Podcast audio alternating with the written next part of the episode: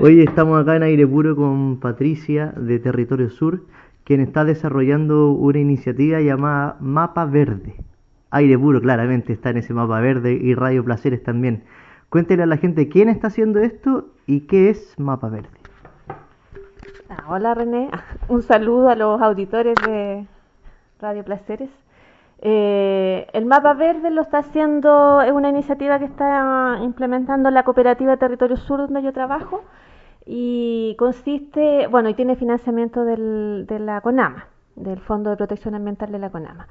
Mira, este es un esfuerzo que estamos haciendo emulando otro que, que se hizo el año 2008 en Santiago que a su vez emula otros que se han hecho, otros 300 mapas verdes que se han hecho alrededor del mundo. Así que aquí no, estamos innovando. No innovaciones. No es innovación, pero también eh, aquello, aquellas buenas prácticas hay que reproducirlas. Pues, así que no, desde ese punto de vista no hay ningún complejo en reconocerlo.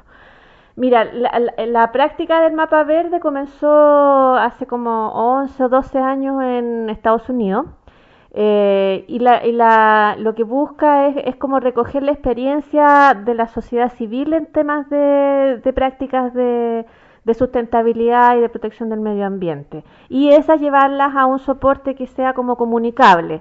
En este caso se optó por los mapas, digamos. Entonces, eh, esos mapas que se alimentan como de, los aportes que hacen los ciudadanos que desarrollan o que conocen de estas prácticas en, el contexto de las ciudades donde viven. Entonces hay mapas verdes de Nueva York, de qué sé yo, y de algunas ciudades europeas y latinoamericanas. Eh, este es como un movimiento que se llama Green Map eh, y que eh, llegó a Chile a propósito de unos amigos que tienen una, una, un centro de urbanismo ciudadano en Santiago, en el barrio Bellavista, que se llama Ciudad Viva. Ellos hicieron el, vínculo, conocieron de este instrumento, les pareció interesante de, reproducir aquí en Chile y armaron este mapa verde. Y nosotros conocimos de esa experiencia a través de los amigos de Ciudad Viva, también nos pareció muy interesante y hicimos, teníamos muchas ganas de, implementarlo desde hace tiempo y eh, la postulación a este Fondo de Protección Ambiental nos dio la oportunidad de financiarlo, porque como es un... Eh, un material gráfico, una guía en papel, digamos, igual cuesta sus lucas mm. poder reproducir ejemplares suficientes como para que el esfuerzo tenga sentido. Y todo el trabajo de recopilar el material también debe ser algo heavy, algo como bien lento. ¿Cuánto se, se demora más o menos? ¿Ustedes tienen contemplado para que la gente tenga ese mapa verde en sus manos?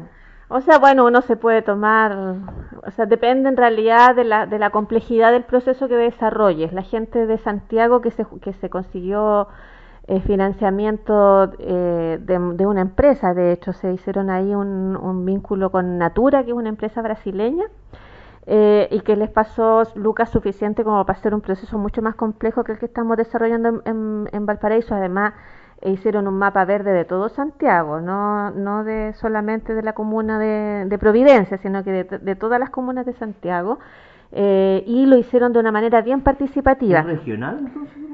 O sea, es claro, es de la, del área metro, no, ¿cómo se dice?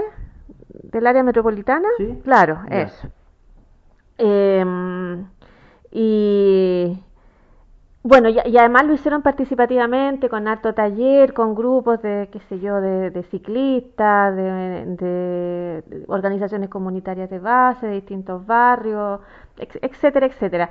Nosotros optamos porque tenemos un financiamiento bastante más restringido por, un, por la elaboración de un catastro eh, eh, menos, menos participativo si tú quieres. Estamos recogiendo información desde la sociedad civil o desde los movimientos como, como más sociales de Valparaíso, pero no, no estamos haciendo trabajo como, como de taller que, que permitiera como apropiarse más del material, fundamentalmente por un tema de, de recursos que no tenemos. Eh, ni tiempo ni, ni, ni plata para contratar a, los profesionales que, eso, que ese esfuerzo requiere.